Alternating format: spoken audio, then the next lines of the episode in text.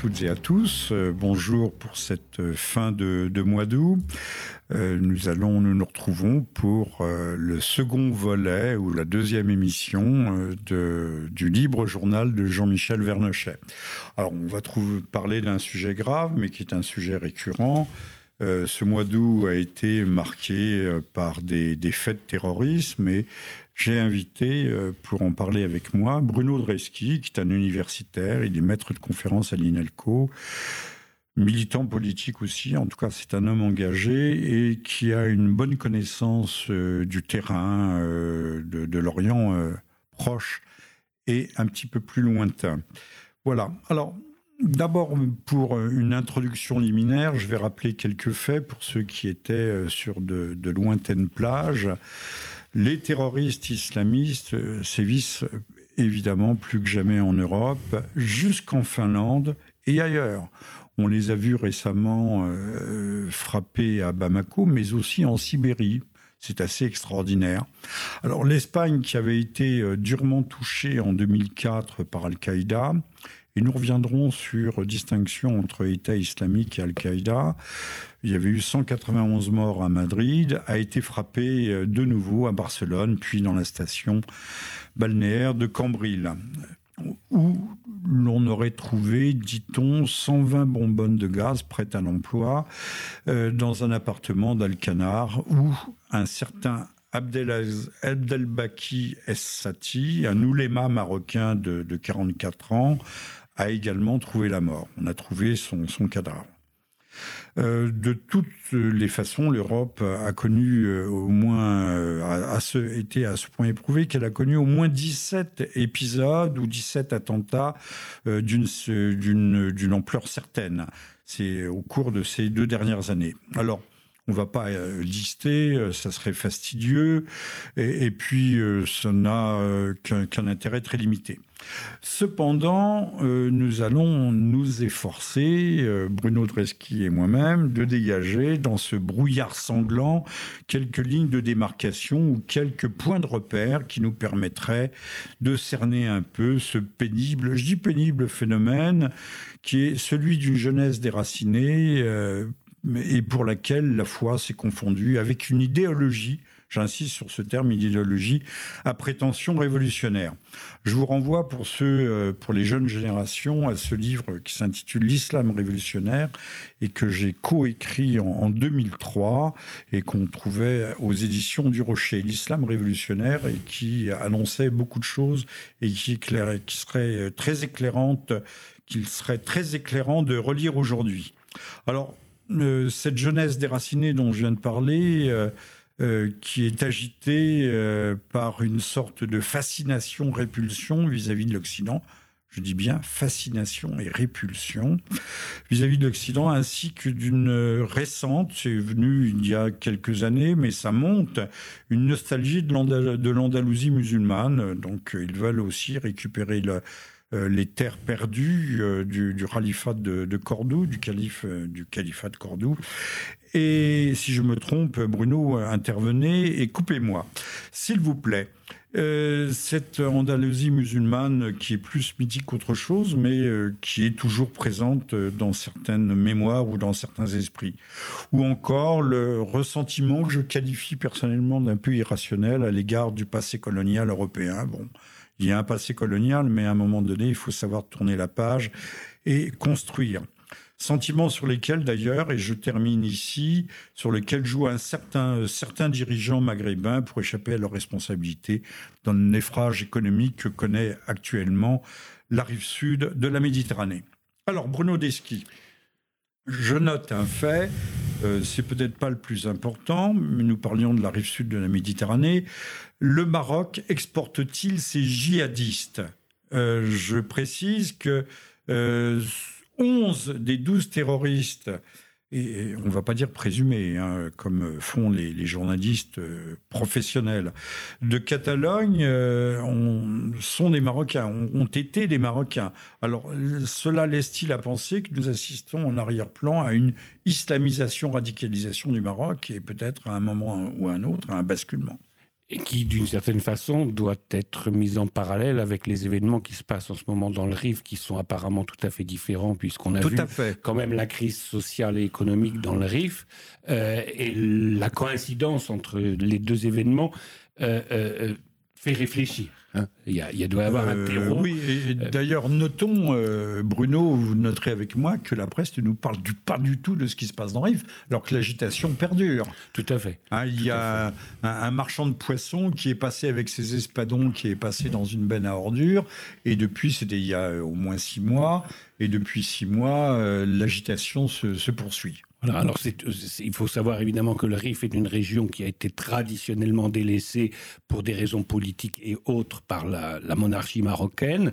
Euh, et que c'est aussi le réservoir des, euh, de production du hashish euh, pour l'exportation. Donc c'est évidemment un terreau particulièrement fertile pour toutes les dérives parmi lesquelles peut-être justement... Et, et vous noterez, puisque vous nous parlez de, euh, du RIF et, du hashish euh, que l'on vient d'arrêter en France, euh, justifié ou non, l'un des très grands patrons de la, de la lutte anti-drogue, qui contrôlait des entrées de plusieurs tonnes de hashish par des, ce qu'on appelle aujourd'hui des go-fast, mm-hmm. ces bagnoles qui foncent comme des folles, et qui brûlent les péages, si je puis dire. Euh, qui remonte euh, en traversant euh, l'Espagne de nuit, puis la France. Et, donc ce grand patron, ce grand patron de la lutte antiterroriste vient d'être arrêté. je ne crois pas que c'est un rapport quelconque, mais le, Maroc est le premier exportateur mondial de hashish. Oui, c'est ça, tout à fait. avec, j'imagine, malgré tout, la bénédiction des autorités de, oui, de, Rabat. De toute façon, il y a une province au Maroc où c'est même légal la production, hein, donc il faut le savoir.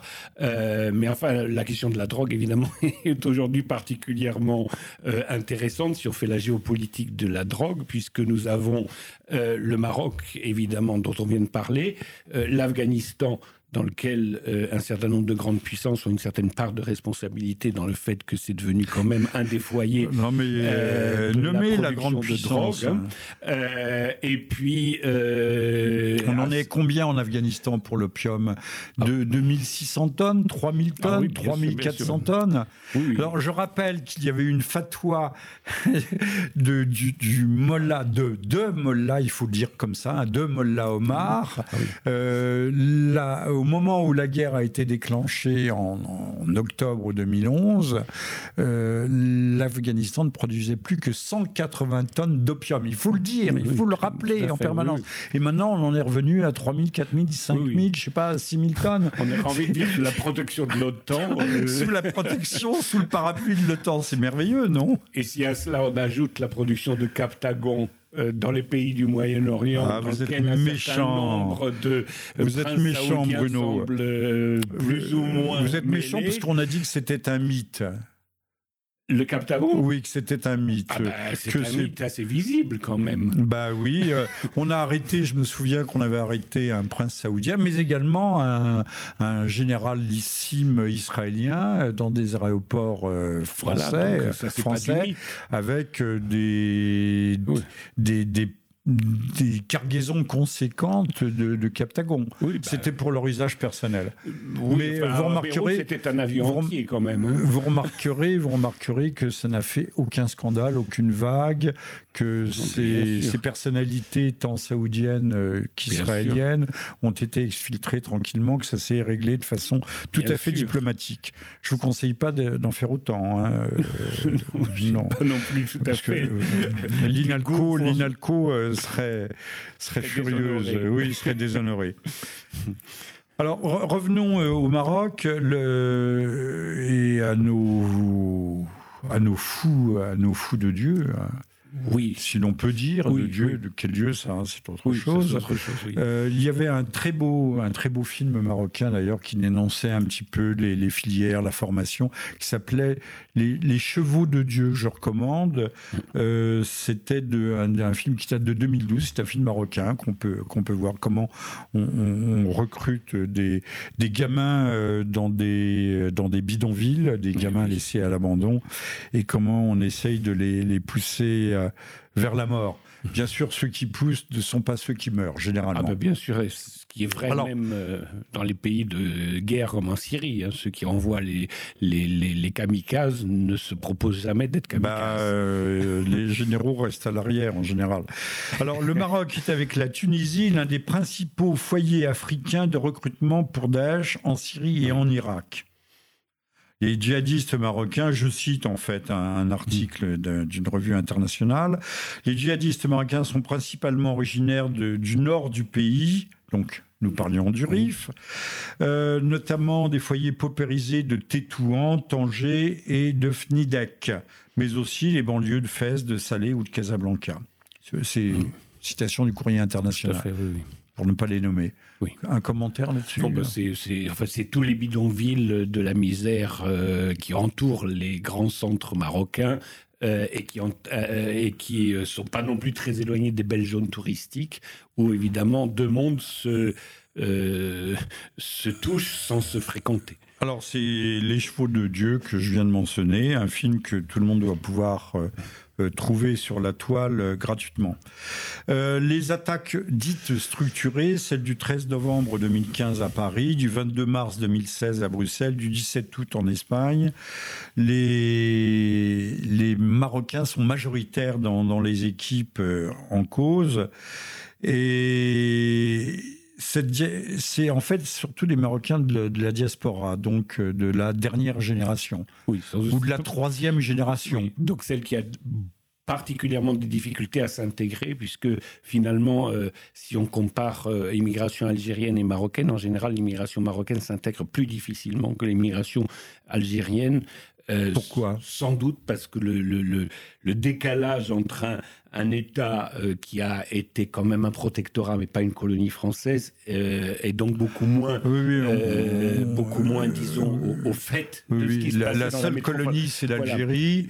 Le Maroc, c'était un protectorat. La Tunisie, un mandat. Voilà, si je me souviens donc, bien. Effectivement, le, rapport à, l'Europe n'est pas le même, et, les difficultés d'intégration sans doute beaucoup plus, beaucoup plus fortes dans ce cas-là. Alors, sans doute, c'est un des éléments auquel s'ajoute évidemment la pauvreté.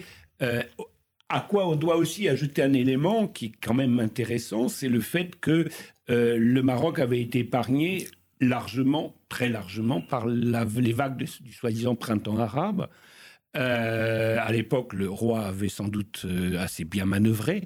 Euh, mais finalement, aujourd'hui, il semble que le pays entre en crise. Alors, les mauvaises langues disent que le roi du Maroc, par son séjour à Moscou, a été mal vu par un certain nombre de euh, occidentales. Qu'était-il allé faire à Moscou Ah bah voilà, ça c'est des choses qu'on ne ah, fait mystère, pas. et boule de gomme. C'est des choses qu'on ne fait pas, surtout qu'en revenant de Moscou, il avait déclaré que euh, finalement les États-Unis n'étaient pas forcément un protecteur sur lequel on pouvait compter. Euh, c'est effectivement sont des propos graves. c'est très grave. Donc ça, très grave. On peut aussi supposer, c'est évidemment une supposition, que le grand protecteur commence à trouver que euh, le roi du Maroc n'est pas plus acceptable que ne le fut Ben Ali, pourtant euh, bien allié. Pourtant bien allié, euh, ou Moubarak. Euh, voilà. Mais on pensait que ces gens avaient fait leur temps et qu'on allait avoir de, nouvelles équipes. je pense qu'il y a une stratégie, on pourra, on peut y dire tout de suite, une stratégie des frères musulmans. Hein. Or, il y a une montée, il y a une montée de, fréristes, si je puis dire, au Maroc, enfin, ou assimilés ou théoriquement, enfin, le parti proche des frères musulmans est au pouvoir.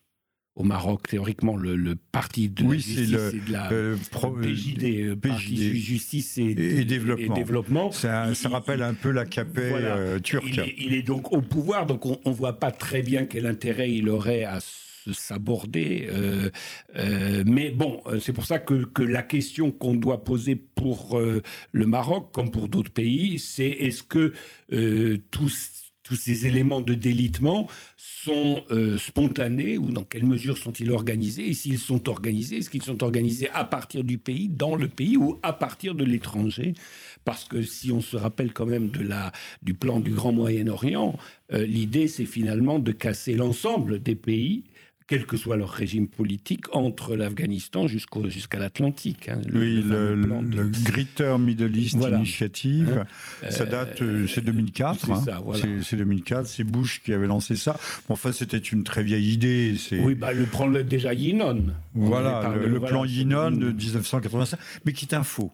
Je vous ah, rassure tout de suite, c'est un, ah, faux. Ou alors c'était un, petit fonctionnaire marginal du ministère des Affaires étrangères à Tel Aviv qui avait rédigé quelques notes. Et puis, euh, bien sûr, il y a toujours des gens mal intentionnés qui s'en sont emparés et qui nous ont fait croire. on trouve, euh, on trouve, nous avons fait une réédition récente, actualisée et commentée du plan Yodeninol. Vous trouverez ça euh, aux éditions Sigel. C'est pas, c'est pas pour faire de la, de la publicité pour les, ces éditions, mais ils ont fait ce travail et ça, de nous fournir, de nous fournir ce document, de le mettre à portée de, notre main, de nos mains, et, donc chacun pourra en être juge. Alors peut-être que le plan Yinon est soi-disant un faux, n'empêche qu'on a vu les prémices de son application en Libye, euh, en, Irak, en Syrie, et donc euh, s'il est un faux, c'est un faux assez réaliste. Bah, il y a beaucoup de faux de ce type euh, qui sont qui se trouvent réalisant les faits, mais ce sont peut-être, les gens vous diront que ce sont des prophéties auto-réalisées. Voilà.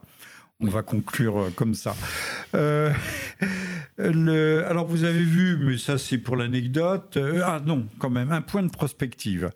Le, monsieur, monsieur Bouteflika est subclaquant.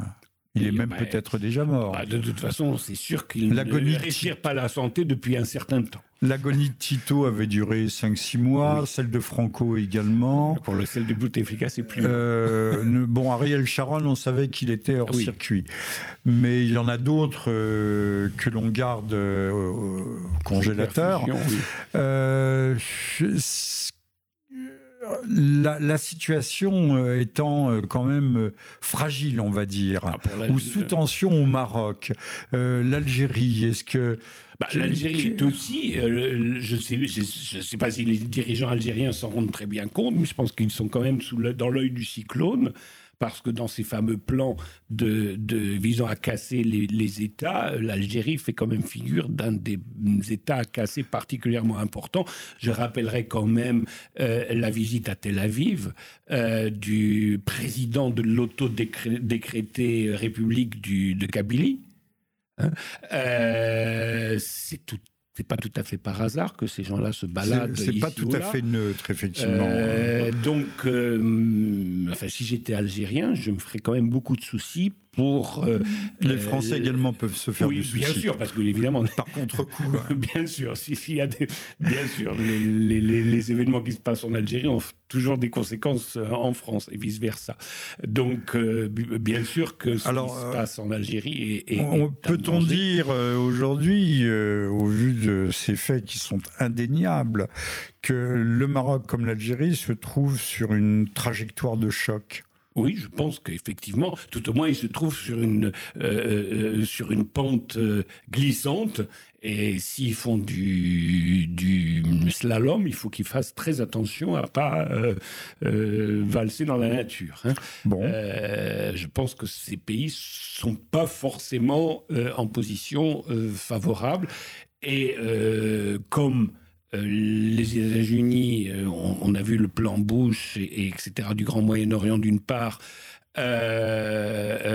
qui vise quand même à casser les pays. On se rappellera quand même que le plus grand pays d'Afrique, c'était le Soudan jusqu'à récemment, qui a été cassé, et on sait quel drame se déroule dans le plus grand silence assourdissant au Sud-Soudan aujourd'hui. Euh, on peut supposer que le, le plus grand pays d'Afrique d'aujourd'hui, qui est l'Algérie, puisque le Soudan ne l'est plus, euh, euh, devrait suivre dans, le, dans la réalisation d'un scénario comparable. Là, nous voyons des, des, lignes de force qui se déploient sous nos yeux, donc c'est de la prospective sans en être.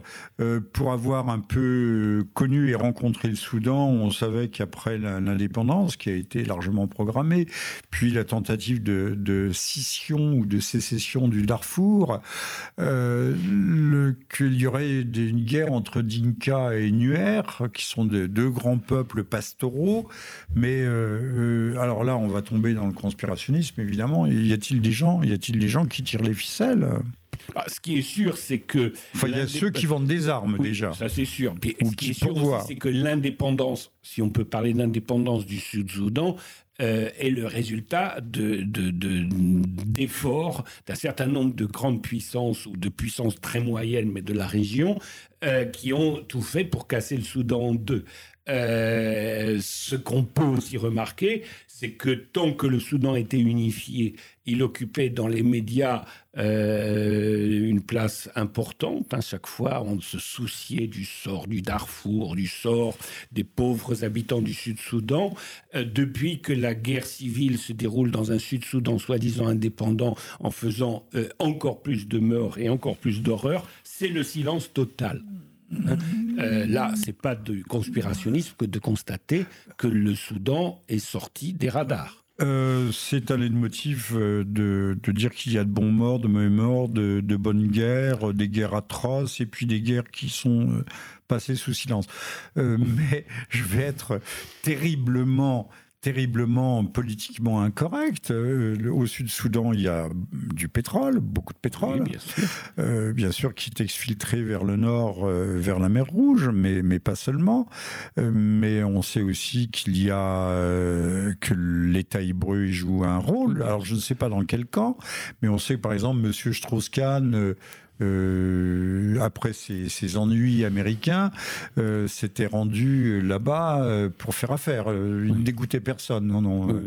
non, mais tout à fait. De toute façon, Alors, vous avez des informations sur, sur cet aspect Le Sud-Soudan et d'autres pays de la région qui sont aux sources du Nil représentent, et c'est un secret pour personne, un intérêt stratégique tout à fait fondamental pour Israël.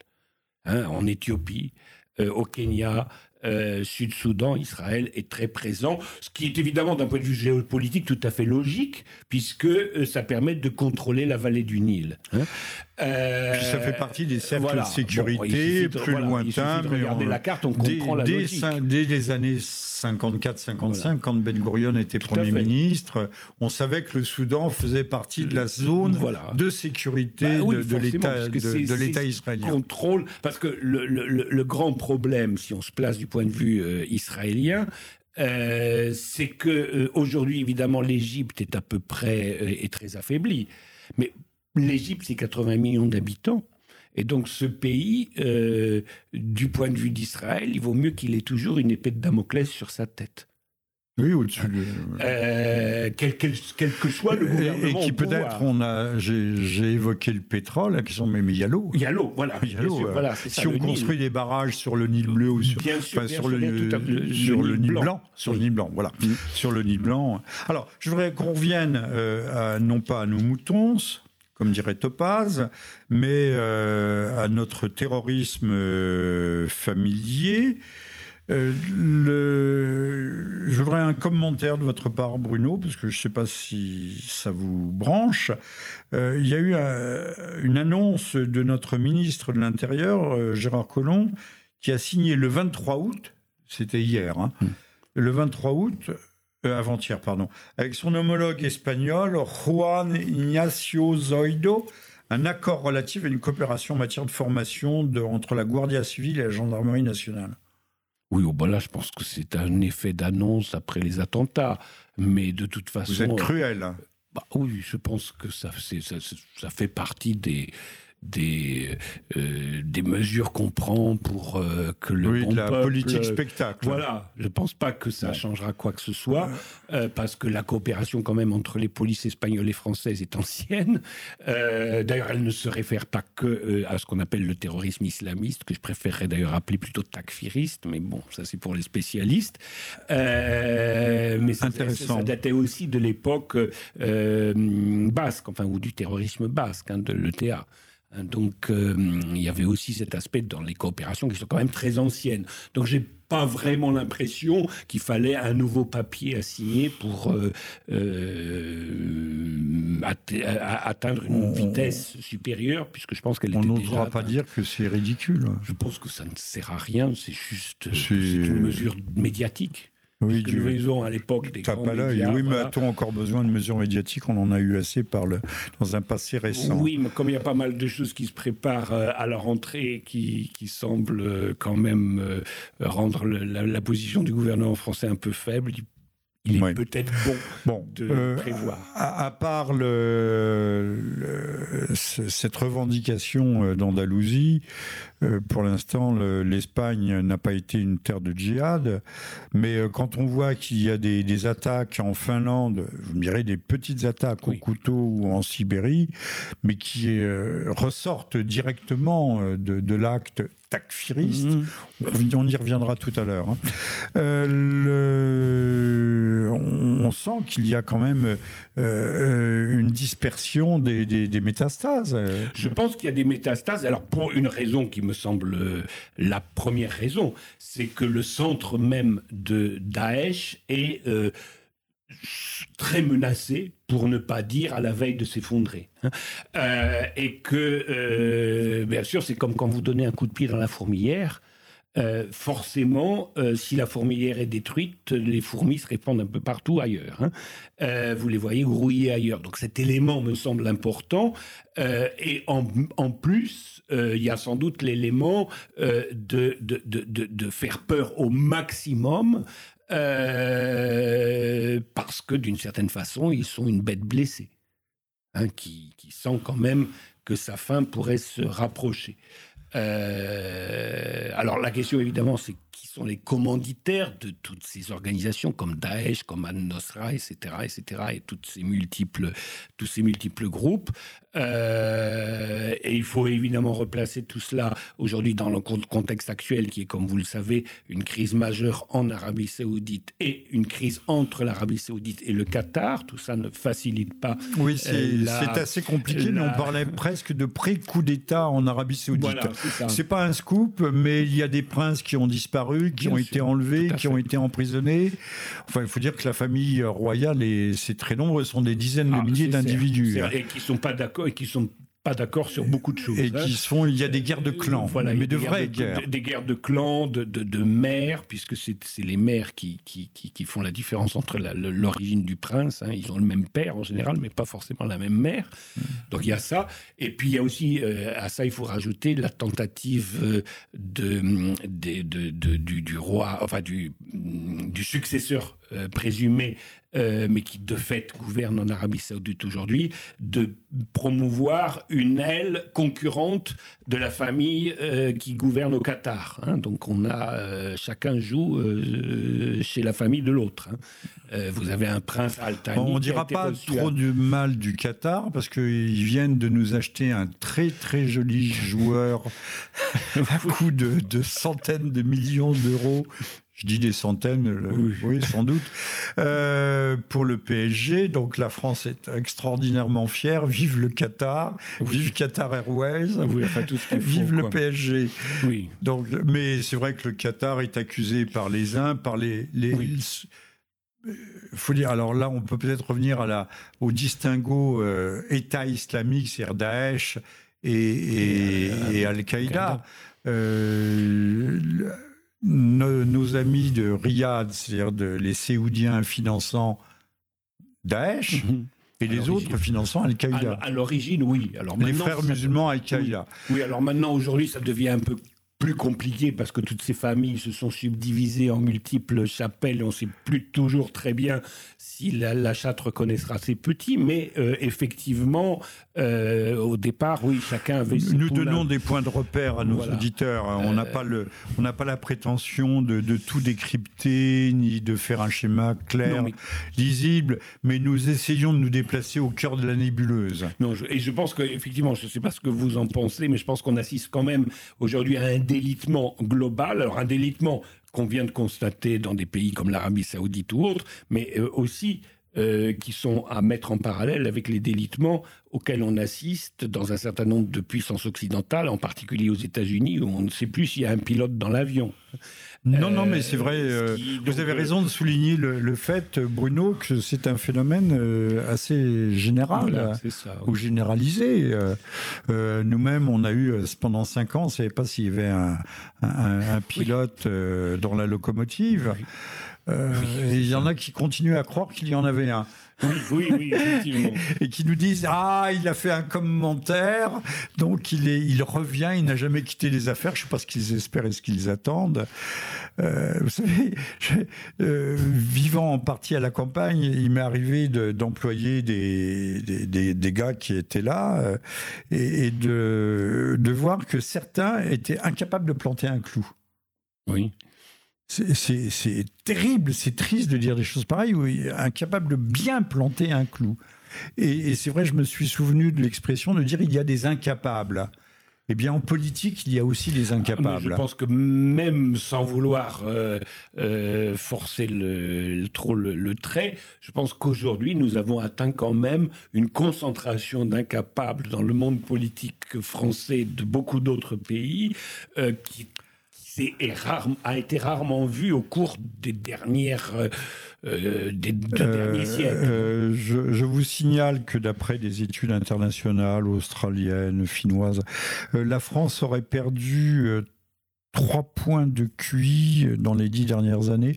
Nous sommes, nous serions à 90, en moyenne 98 points de, de QI, là où les gens de Singapour euh, ah. Ou, Taïwan seraient à 108. Ça, les Japonais à 104, 105. Ça, c'est le succès des réformes successives dans l'éducation nationale, très certainement. Euh, oui, oui, oui. Et que pour le classement des universités, puisque je rappelle que vous êtes Bruno Dreschi, maître de conférence à l'INALCO, c'est l'ancienne Enlove, c'est-à-dire la, grande boutique des langues orientales par laquelle je suis moi-même passé il y a bien longtemps, euh, que la première université française, euh, Pierre et Marie Curie, qui est euh, une université de, de, de haute science, de physique, de mathématiques, est classée à la 40e ou, au-delà de la 40e place. La première université française était à la 150e place. Euh, c'est effrayant. Mais euh, j'ai entendu, euh, j'imagine, le ministre ou le sous-ministre de, de, la haute culture et de la recherche nous expliquer que c'est parce que dans les classements internationaux, on ne tient pas compte des sciences humaines. C'est trop mignon, ah les sciences humaines. Ils font pas de psychologie là-bas. Ils font des sciences exactes, appliquées, mais pas de sciences humaines. Voilà. Alors revenons à nos moutons de nouveau, hein, comme aurait dit Topaz. Je vous recommande la lecture de Topaz. Ça explique beaucoup de choses, euh, comme celle du docteur Knock. On comprend ce qu'est la médecine. Hein, c'est... on, dit aux gens qui sont malades pour mieux les faire euh, cracher. Ah, Alors, euh, vous avez évoqué le, lien qu'il pourrait y avoir en cette, cette recrudescence d'actes terroristes et le reflux de Daesh en Syrie. Ah, en Irak aussi, sans doute, il y a Mossoul. La bataille de Mossoul est-elle entièrement achevée? Non. Apparemment. Apparemment. en tant que bataille, oui, mais il semblerait qu'il y ait quand même des a encore isolés, il y a encore des, dans les ruines. Il y a encore des. d'ailleurs. Oui, oui, oui. Euh, des ruines minées. Et, d'ailleurs, euh, pour Mossoul, on a très peu parlé des, euh, des civils, alors qu'on avait fait tout un plat, si vous vous rappelez, pour Alep Est, où finalement il s'est avéré que c'était pas si dramatique que ça. C'était pas si dramatique que ça, et on oubliait de dire que les gens d'Alep Est euh, bombardaient Alep Ouest, où les gens les gens, oui, normalement, enfin les gens, il y avait beaucoup de chrétiens. Hein. Oui, non, les gens d'Alep Est, eux, apparemment, ils ont été relativement contents de voir arriver l'armée syrienne. Euh, oui, oui, ceux qui restaient et qui étaient, puis on sait que la bonne technique, c'est de prendre les populations civiles en otage et de les abattre en leur tirant dans le dos lorsqu'elles essayent de fuir. Si on regarde bien, mais en a-t-on le temps et la disponibilité d'esprit, si on regarde bien les actualités, on nous le dit hein, de temps en temps. Il y a un petit bout de reportage, il y a un, bout d'information qui arrive à passer entre les mailles du filet.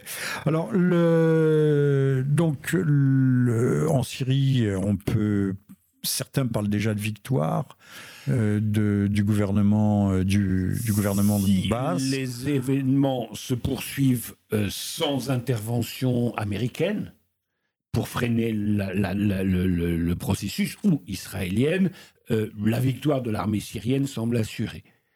en revanche, bien sûr, on sent l'énervement grandissant à Tel Aviv. Euh, devant euh, une Syrie qui serait réunifiée, euh, avec une armée aguerrie. euh, une armée qui a eu accès aux meilleures euh, armes, euh, aux meilleures technologies, et évidemment reformés par les Russes, Bien sûr. comme autrefois du temps d'Afez el Voilà, Assad, oui. ils avaient été formés par, les- oui, par, par par leur, les soviétiques. oui, oui. Donc Par- ça, c'est un premier point. Euh, deuxième point, il vient de se tenir quand même à Damas la foire nationale, suivie de la foire internationale de Damas, qui montre quand même que l'économie syrienne, euh, il y a un plan de reconstruction et qu'un certain nombre de pays comme la Chine sont prêts à y investir. Et si à ça on ajoute que euh, Syrie victorieuse euh, voisinant un Irak euh, proche de l'Iran, euh, nous avons un arrière stratégique euh, qui va de, Et, et donc, de la un- Méditerranée. il s'agissait de casser le fameux Voilà. axe Et voilà. Téhéran, Voilà. Bagdad, Bagdad, Damas, Damas. Et Beyrouth. Beyrouth, voilà. Beyrouth, euh, Donc effectivement, euh, échec sur toute la ligne, Et si l'on sur peut dire. toute la ligne. Et donc, on peut comprendre évidemment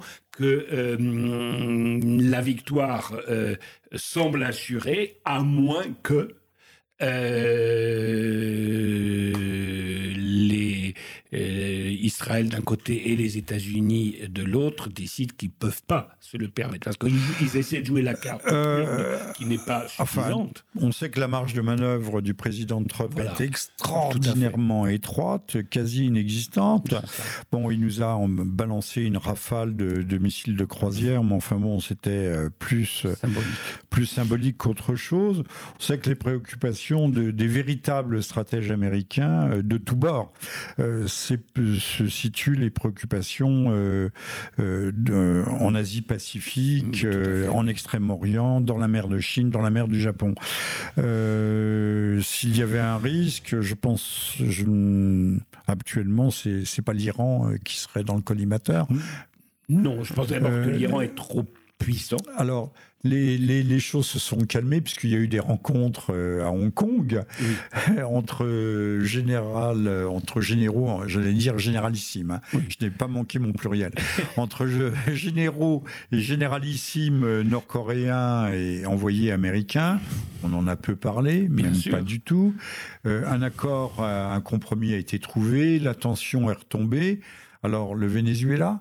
Là, le Venezuela, ça, je pense qu'effectivement. On fait de la euh, prospective, mais euh, c'est pas de la prospective lointaine. Non, mais là, je pense qu'effectivement, le Venezuela est, est- est directement menacé. euh, parce que euh, euh, du point de vue, je dirais, des, des intérêts impériaux américains, c'est quand même un pays euh, sur lequel euh, on peut plus facilement se concentrer sans avoir euh, d'adversaires euh, dans le voisinage immédiat. Euh, et euh, par ailleurs, entre guillemets, ça restaurerait leur, impression, leur hégémonie sur euh, au moins leur arrière-cour. Donc, si j'étais évidemment à la place des Vénézuéliens, je me ferais beaucoup de soucis pour l'avenir. Et on parle évidemment de bruit de bottes à la frontière entre le Brésil et le Venezuela, Ah. sachant évidemment que le Brésil, avec le coup de force qui a euh, amené au pouvoir le président actuel, euh, est totalement retombé dans la dans la dans l'alignement euh, avec le en- envers le grand frère, si je peux dire, du Nord. Euh, donc effectivement, la, la situation est évidemment Bon, euh, très complexe. si j'étais un, un bookmaker euh, londonien, je vois que vous parieriez, parieriez sur le Venezuela comme euh, celui comme euh, euh, abcès de, de fixation future ou Oui, immédiat abcès de ni l'arme fixation. atomique, ni arme de destruction massive, ni tout ce qui garantit en fait l'indépendance des pays. Qui puisque- sanctuarise les pays, oui. Voilà, parce que si on se rappelle... Bon, alors, on revient à bride abattue maintenant. Donc, euh, Daesh connaît des pertes territoriales considérables, est en train de perdre euh, son, euh, son espace géographique. On va avoir un reflux euh, des combattants. Alors, on sait que des combattants, il y en avait 70 000, 80 90 000, dont 3 000 Français, avec leurs familles enfants. Les enfants, je ne sais pas si ce sont des petits-enfants qui ont été euh, euh, formatés au djihad dès leur plus petit âge, bien qu'on a vu le cas d'un enfant qui déjà euh, je crois, trois ans, avait déjà la, pratique euh, de la ceinture explosive. Bon, passons là-dessus.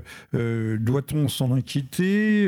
Doit Est-ce que le, la, vague, la mini-vague, il faut quand même dire que le terrorisme en Europe, c'est une arme de destruction massive au plan psychologique.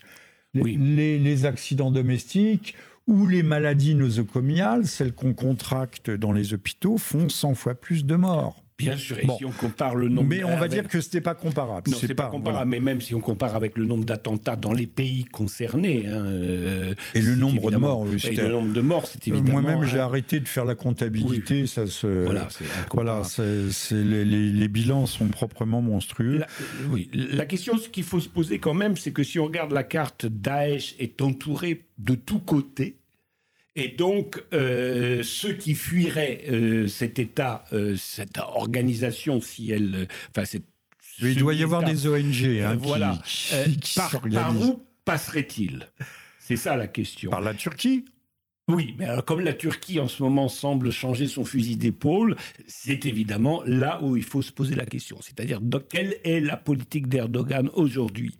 Après les multiples échecs qu'il a rencontrés, euh, on assiste quand même à un réalignement au moins verbal de sa politique.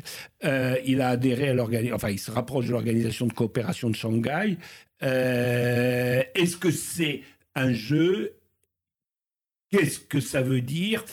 C'est un jeu certainement opportuniste oui, c'est un jeu opportuniste, mais qui va aller jusqu'où?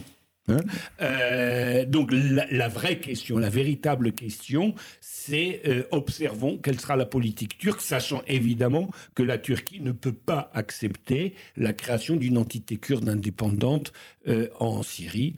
Ce que semble favoriser l'équipe qui dirige, enfin qui dirige plus ou moins d'ailleurs. Alors qu'il y a un référendum qui est prévu mais qui ne se tiendra peut-être pas, et que quand même il y a des, un, prurite de, de création d'un État kurde qui engloberait une partie du nord de la Syrie, le, nord de, l'Irak.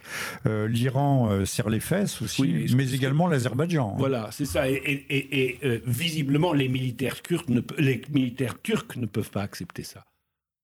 Euh, une, non, un Kurdistan indépendant. C'est une ligne, une ligne à ne pas franchir. Donc, à partir de ce moment-là, euh, euh, ça explique évidemment le retournement de la Turquie par rapport à ce qu'on a connu au moment du printemps arabe, etc. et c'est là où il faut observer la chose. C'est-à-dire, est-ce que la Turquie va laisser passer ou pas laisser passer les fuyards de Daesh?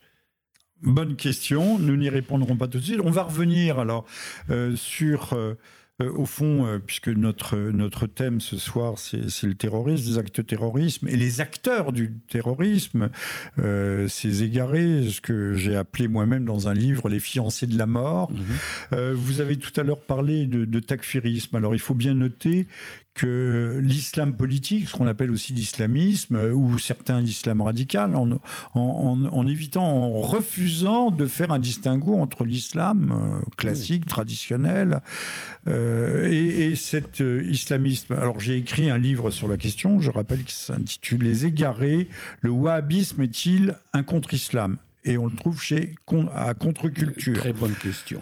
très très bonne question. Le wahhabisme est-il un contre-islam? Euh, Alors on, dit aussi parce que euh, nous n'avons pas euh, en France, nos élites n'ont pas de formation sur ces questions. Elle parle de salafisme. Alors je l'avais déjà évoqué dans une précédente émission. Le, salafisme, la salafia, c'est pas ça du tout. C'est l'imitation de Jésus, c'est l'imitation du prophète, mmh. mais c'est pas violent forcément. Ah, au départ, oui, bien C'est pour ça qu'il faudrait dire c'est l'expression que j'emploie, soit takfiriste, soit salafo ou wahhabite. Oui, bien sûr. Salafo ou. À, la façon. Donc, on va pas revenir sur le wahhabisme lui-même, qui est l'idéologie officielle, l'idéologie, disons bien, officielle euh, de l'État, de l'État euh, de l'Arabie, de, des Séou, de, la Saoudie, et, mais également du, Qatar, euh, avec peut-être quelques nuances près, encore que. Le, ces gens qui, par fanatisme, veulent rendre tout le monde pur. Enfin purs à leur façon, euh, en retirant euh, ce que l'on trouve aussi bien dans l'islam que dans le euh, dans l'islam que dans le, le, le, christianisme, le catholicisme le luthérianisme, c'est la liberté ontologique du péché. Nous sommes libres devant le devant le mal et le bien. on peut se tromper, bien sûr, on peut être induit en erreur. c'est ça la tentation du malin. Mais nous avons une liberté ontologique, c'est-à-dire de l'être fondamentalement face au péché. Eux, ils veulent ils veulent nous en priver. Donc euh, la guerre est le moyen pour eux le plus court euh, et le plus décisif pour parvenir à, l'instauration de cette pureté. Je rappelle que euh, le Pakistan, c'est le pays des purs, hein, le PAC. qui s'est créé dans des monstrueux océans de sang, des millions de morts hein, quand il y a eu la, la, sécession, mais ce n'est pas notre sujet. alors il, est loin avec Aujourd'hui, il a cessé d'être très pur. Hein. Il a cessé d'être très pur. Alors, euh, un mot à propos de, nos jeunes gens. On vient de cesser la politique de déradicalisation. Que dire de cette, euh, de cette fumisterie? Bah Déjà, je, oui, je pense que déjà, rien que le terme radical, ça veut rien dire. Parce que, Pas grand-chose. Euh, dans l'histoire de France, le parti radical, ça représente quand même autre chose. Donc déjà, on voit bien là qu'il y a une confusion au niveau du vocabulaire, qui est tout à fait compatible avec ce que l'esprit de l'époque. Hein. Aujourd'hui, on emploie des mots euh, qui ne veulent rien dire, euh, on leur donne différents sens, etc. Donc évidemment, derrière cette radicalisation, euh, pour reprendre ce terme, il y a évidemment le, discours de, de, de, ceux qui disent qu'il suffit de prêcher euh, en quelque sorte la bonne parole pour éviter que euh, ces jeunes tombent dans euh, la perdition c'est quand même. Et on met des doses massives d'aide psychologique, de psychanalyse, de stages de réinsertion. ça a coûté très cher, très cher, et ça rapportait gros à certains. vous vous souvenez du, du petit jeune homme qui était malmené Sa famille aurait détourné au titre 650 000 euros, 750 000 euros, au titre de la déradicalisation, sans avoir jamais levé le petit doigt. D'ailleurs, on ne parle plus de cette affaire, hein, de cette sinistre affaire. Non, mais c'est pour ça que cette déradicalisation euh, n'a aucun sens. Euh, il est clair que euh, les gouvernements, et en particulier C'était la sénatrice Esther Benbassa. ah oui, bah, oui. C'est une personnalité dont il faut retenir le nom, Esther Benbassa. Oui, écologiste. Ah oui, elle est remarquable. Europe Écologie. Mais euh, telle qu'elle écrit, telle qu'elle écrit et telle qu'elle parle, on a l'impression que c'est pas la même personne. Ah Parce qu'elle a des, difficultés d'élocution euh, graves et de syntaxe aussi. Et quand elle écrit, elle écrit des textes euh, importants. Oui, oui, oui. Importants. Oui. Mais oui, mais effectivement, nous sommes mauvaise langue. Oui.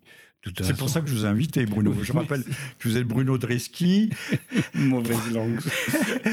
Maître de conférence à l'INALCO, c'est quand même une référence, c'est-à-dire à l'École nationale des langues étrangères. Euh, Qu'enseignez-vous à l'INALCO Moi, je m'occupe de, l'Europe centrale, en fait, de l'Europe de médiane, ce qu'on appelle. Hein. Ah, et on n'a pas parlé tout à l'heure à propos de, la Turquie. on n'a pas parlé du Caucase et, de l'Ukraine, parce que là aussi, c'est un, lieu où ça pourrait ah, répéter. tout à fait, tout à fait. Hein D'ailleurs, euh, le Venezuela, d'ailleurs, en Ukraine, ce qu'on ne nous dit pas, c'est que nous trouvons euh, un cocktail assez étonnant parmi les groupes armés qui euh, combattent aux côtés de l'armée ukrainienne, puisque l'armée ukrainienne est en déliquescence, et donc il faut avoir des groupes armés.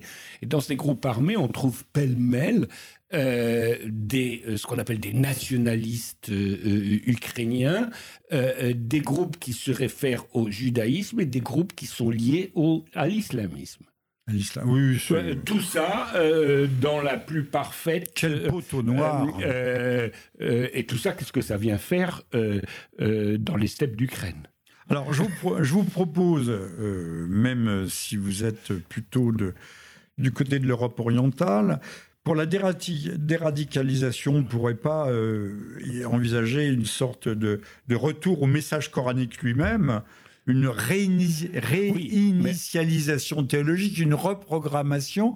C'est-à-dire qu'au fond, oui. c'est pas moins d'islam, mais plus d'islam, mais, de véritable islam qu'il faudrait. La question, c'est qu'à ce moment-là, il faudrait faire appel euh, à ceux à qui on ne veut pas faire appel, c'est-à-dire ceux qui connaissent bien l'islam, qui sont des musulmans authentiques. Et y en a-t-il encore aussi Il y en a, sauf qui sont euh, soit perdus dans les déserts au fin fond de la Mauritanie ou du Yémen. Euh, il y a ça. Vous avez aussi un certain nombre de penseurs euh, dans des pays. Ibran Hussein, qu'on trouve sur Contre-Culture. Ah oui, mais alors lui, il est en Malaisie, c'est encore plus loin. et puis, mais il se déplace. Il se déplace. Oui, oui, d'accord. Et puis, bon, vous avez des, en Turquie, en Afrique du Sud, un peu partout, vous avez un certain nombre de penseurs musulmans tout à fait, euh, comment dire, euh, euh, à la fois très versés dans l'histoire islamique et en même temps tout à fait... et radicalement opposés au wahhabisme. Et eh ben, voilà, c'est ça. Mais alors pas seulement au wahhabisme. Donc ça risque de fâcher le Qatar et ça risque de fâcher la Saoudite. Et, et, radicalement opposé à quand même quelque chose qui devrait faire euh, euh, avoir, éveiller aussi des échos chez les chrétiens, mais beaucoup de chrétiens ont oublié leurs racines, c'est la lutte contre l'usure. Parce que l'islam combat l'usure, mais le christianisme en principe aussi. Hein. Euh, or, aujourd'hui, les théologiens, qu'ils soient chrétiens ou musulmans, bien en cours, ne parlent pas beaucoup de l'usure. Alors j'ai lu un livre qu'on trouve à Contre-Culture euh, d'un homme qui est mort en déportation. Il était malade quand il est parti. C'est Léon, euh, Léon, euh, Léon, Léon, comment vous devez le connaître, c'est un marxiste qui étudiait l'histoire juive sous l'angle du marxisme. Ah, c'est Abraham Léon. Ah oui, d'accord. Voilà. alors lui, il parle de l'usure de façon tout à fait étonnante. Il parle que de ça. Euh, il dit d'ailleurs le contraire de ce que tout le monde. A, donc chez Contre-Culture, il dit le contraire de ce que tout le monde dit, à savoir que les communautés juives, il faut les mettre au pluriel dans leur diversité, euh, étaient très malheureux. Tout le monde dit euh, au Moyen Âge. Alors lui, au contraire, c'était leur âge d'or. Parce que euh, la, féodalité, euh, les monarques, les princes, tout le monde avait besoin, les, les, juifs, en Espagne tout mm. aussi bien. Il y a un film assez amusant qui s'appelle euh, avec De Funès. Oui, oui, Rabbi Jacob. Non, sur l'Espagne, un, financier un financier, un preneur. C'était eux les, les, qui levaient l'impôt. Oui, oui, bien Ils levaient l'impôt et par l'usure, ils, pouvaient enrichir leur seigneur et on achetait d'ailleurs. on achetait les. Lisez Abraham Léon, c'est assez, euh, c'est assez étonnant. Euh.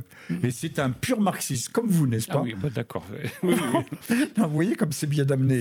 non, non. alors... après ce que vous avez dit sur le pays des purs, je ne sais pas si c'est un compliment de votre part. non, non. Euh, Abraham Léon, c'est assez étonnant sur l'usure. Ben oui, l'usure, l'usure l'usure, l'usure. Euh, bah, l'usure, regardez, euh, c'est le meilleur moyen de mettre les peuples en esclavage. Ah bien sûr. Euh, avant 80, bah, on avait une dette, mais une petite dette. Maintenant, on a une dette 1000. non, c'est 100. non, c'est combien? C'est en France, c'est 1000. Oui, aujourd'hui, on Non, c'est pas 1000 milliards, non, ça, c'est pas nous. Non, ça, c'est l'autre. C'est l'autre. C'est 20 000, 20, 25 000 milliards de dollars de, de dettes. Mais eux, ils les paieront jamais, puisque c'est eux, qui, eux, qui tiennent la planche à billets. Mais nous, on a quand même euh, on a une dette faramineuse. Oui, bien sûr. Mais de toute façon, euh, c'est. Pire que faramineuse. Tout le système. Euh, et, donc, nous sommes tenus oui, bien sûr, le système est basé tenu à la gorge. Bien sûr. Le système. Et, c'est pour ça que, pour reprendre ce qu'on disait tout à l'heure, euh, les, rares théologiens qui osent parler de ce sujet-là ne risquent pas euh, d'être admis euh, dans les salons de déradicalisation. Hein non, oui, d'accord. Parce que le, il, il, choquerait frontalement les ah, bien plus dangereux que les terroristes qui ne, qui, qui, ne, ne, menacent finalement pas. Il serait bien plus dangereux que les terroristes euh, qui font 5 euh, morts, 10 voilà, morts. exactement. Euh, morts tout à fait regrettables, tout à fait pitoyables, tout à fait tragiques, tout à fait ignominieuses, tout à fait abjectes. Mais eux, ils s'attaqueraient au fond au système. Voilà. Ils s'appellent le système et donc à ceux qui ont réussi à mettre M. Macron au pouvoir avec 14%, un électorat de 14%. C'est d'ailleurs ah aujourd'hui ceux qui le soutiennent il y a 14% d'opinion favorable réellement C'est le noyau dur. Monsieur, on va l'appeler Monsieur 14%. Alors, donc la déradicalisation serait un retour euh, à la, une réinitialisation ou une reprogrammation théologique euh, totale, mais je pense qu'on ne le fera jamais. Non, non, mais bien sûr, parce que là, on ne le fera jamais. Alors, puisque nous parlons en Légion, euh, que penser de l'intervention du pape François en faveur d'une immigration sans frein ni limite? Alors je sais pas, je pense qu'effectivement lui qui vient d'Argentine, il est peut-être marqué par euh, euh, le fait qu'il est d'un pays d'immigration et issu d'une famille d'immigration. Euh, cela étant, évidemment, dans le contexte actuel où on assiste au délitement des sociétés, quelles qu'elles soient, parce que je mentionne quand même quelque chose sur lequel on a tendance à euh, euh, oublier, c'est que si euh, les migrations massives qui l'Europe, atteignent l'Europe ne sont pas euh, particulièrement positive pour les Européens et en particulier pour les salaires des Européens, elles sont tout aussi catastrophiques pour les pays qui perdent leur force vive euh, euh, de l'autre côté. À une certaine époque, on disait qu'il y avait dans la couronne, la, petite ou la grande couronne, qu'il y avait plus de médecins maliens qu'au Mali lui-même. Tout à fait. Donc en fait, tout le monde y perd si on parle, si on se place évidemment du point de vue des peuples. Hein, c'est quelque chose qui, est un gros mot aujourd'hui. Euh, mais euh, si on se place du point de vue des élites, évidemment, il faut que tout le monde se balade sur toute la planète euh, dans le plus pur, dans la plus pure liberté totale, soi-disant, mais pour se faire exploiter, surexploiter, etc. ici ou là, et pour pousser les salaires à la baisse. Mais donc évidemment, ce que je dis là, c'est évidemment très rétrograde ça paraîtra très rétrograde, mais je veux dire quand même, euh, la, liberté.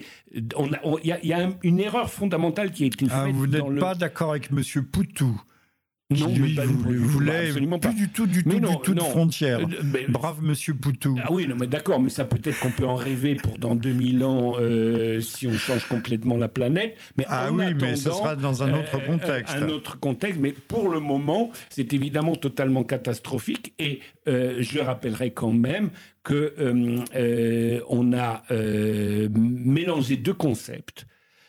c'est le droit de circulation de libre circulation et la migration. La circulation, c'est une chose, les migrations, c'est autre chose. C'est deux mots différents. Et on oublie toujours que euh, les pays souverains ont le droit de, mener une politique migratoire. Euh, que ce soit euh, pour ceux qui, qui mais librement décidé. Voilà, la, migration, souveraineté, c'est la liberté. Voilà, la migration, ce n'est pas la circulation. Euh, c'est deux choses différentes. Euh, circuler, oui, évidemment, arriver à une situation idéale dans laquelle les gens pourront circuler librement sur la planète, pourquoi pas mais pour y arriver, il faut avoir un minimum. Euh, Aujourd'hui, Monsieur Macron, j'ai entendu ça rapidement, il a dit des choses merveilleuses. Il a tensé, il a fait ce qu'il a fait avec le général de Villiers. Il a fait les gros yeux, il a remonté les bretelles à la Pologne en disant euh, euh, la Pologne trahit les intérêts européens. Alors, pour Monsieur Macron, que sont ses intérêts européens? Il a ah l'Europe est bâtie. Alors il y a euh, il manque une cheville, mais il, ajoute l'Europe est bâtie sur des valeurs. On ne sait pas très bien lesquelles. oui, boursière, entre autres.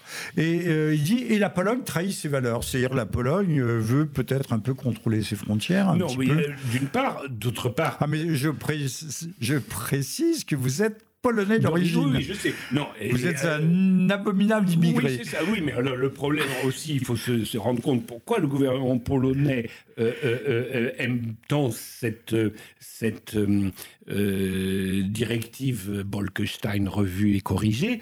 C'est parce que depuis 1989, vous avez 4 millions de Polonais qui ont immigré à l'étranger euh, dans un pays qui a quand même un taux de chômage aujourd'hui de 10%. Donc vous pouvez imaginer s'il y avait 4 millions de Polonais en plus, ça ne serait pas 10%, ce serait comme ça l'était en 2004, 20% de chômeurs. Euh, donc euh, parce que l'économie polonaise s'est effondrée, il faut bien être conscient. Aujourd'hui, la Pologne est un état de sous-traitance. Il n'y a plus de production polonaise, il n'y a que de la sous-traitance on produit des, éléments euh, pour la production allemande. Mais tout ce qui était euh, en Pologne, je ne dis pas que c'était de qualité absolument extraordinaire, mais en Pologne, on produisait euh, des frigidaires, on produisait des bateaux, on produisait des moteurs d'avion, on produisait des médicaments. la Pologne était comme, comme l'Ukraine a produit a, produit les moteurs des fusées de Kim Jong-un. Voilà, tout à fait, exactement. Oui. Et donc tout ça, tout ça, lorsque la, le, le libre marché s'est installé et qu'on a dit aux Polonais, euh, euh, il faut vous ouvrir vos frontières, etc. Vous allez devenir encore plus riche. Voilà. le résultat, c'est quand il nous reste euh, quelques minutes, Bruno. Je, Bruno Dreski, je rappelle que vous êtes maître de conférence à l'INALCO, que vous étiez mon invité aujourd'hui pour ce, dialogue, pas vraiment à bâton rompu, parce que nous suivons quand même un, fil rouge. nous venons de, de mentionner le, ce cher pape François qui lui en faveur d'une limitation euh, sans frein ni limite, tout en étant en même temps contre l'avortement. Enfin bon, c'est. Oui, mais je pense c'est là, il a, il, il, c'est d'une incohérence. Pas, je veux dire, c'est, oui, mais dans ce cas-là, dans ce cas-là, mais, mais, oui, mais enfin, l'enfer religieux doit dépasser le. L'enfer est pavé de bons sentiments. Ça tombe sous le sens. Alors, parviendra-t-on à, conjurer le mal avec les bons sentiments du, du, pape François, euh, ou euh, en avec des chants euh, incantatoires euh, après chaque euh, chaque épisode terroriste, avec des petits lumignons, des peluches, des, fleurs déposées sur les trottoirs où elles fanent aussitôt, pauvres fleurs. voilà. Pour les fleuristes,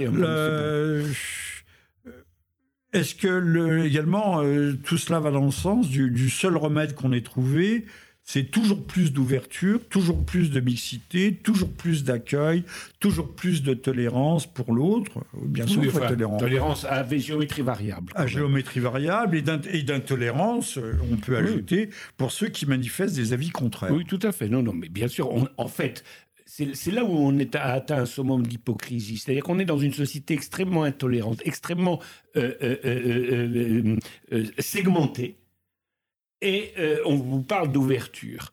Euh, alors qu'aujourd'hui, euh, les gens sont quasiment, je dirais, ghettoisés. Chacun dans, sa zone.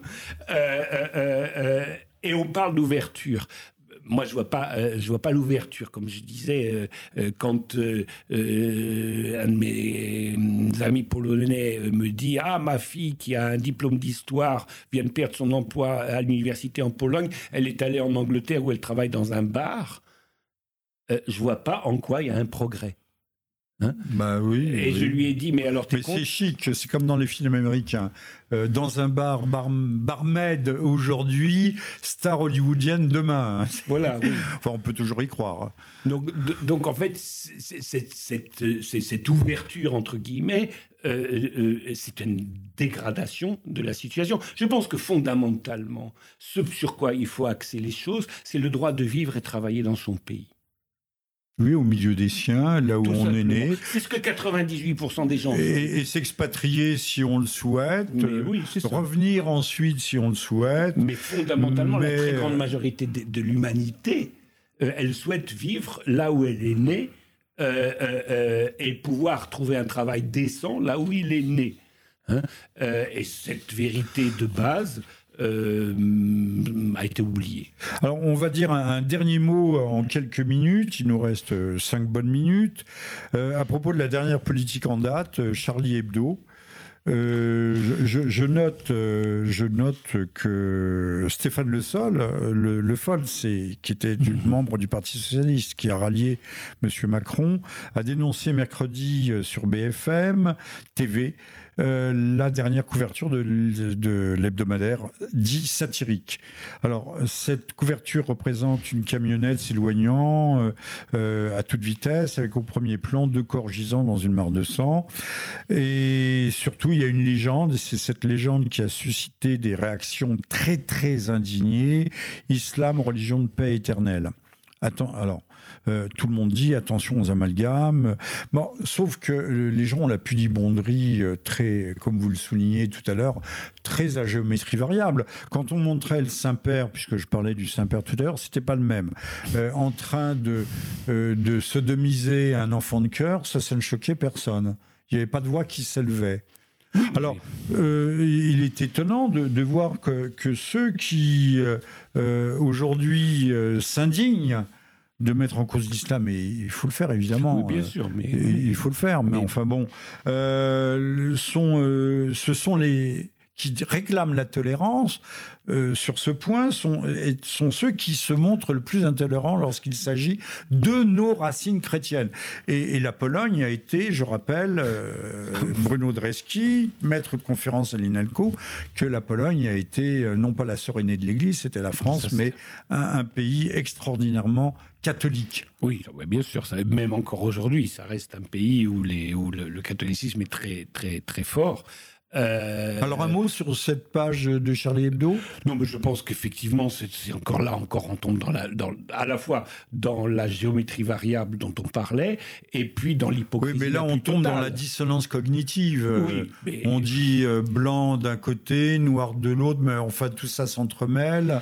Voilà, puis en plus euh. c'est avec un, une hypocrisie totale. Une mauvaise foi, oui.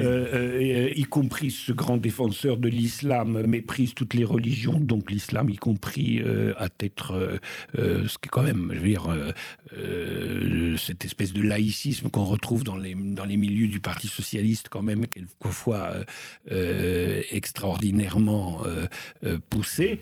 Euh, d'ailleurs, à un point où euh, je rappellerai quand même que c'est une tradition dans le Parti socialiste, puisque dans les années 30, quand euh, Maurice Thorez tendait la main aux chrétiens, il disait Nous sommes laïcs, mais nous ne sommes pas laïcistes en ah, euh, très belle formule, très belle formule. Il faudra la ressortir celle-là.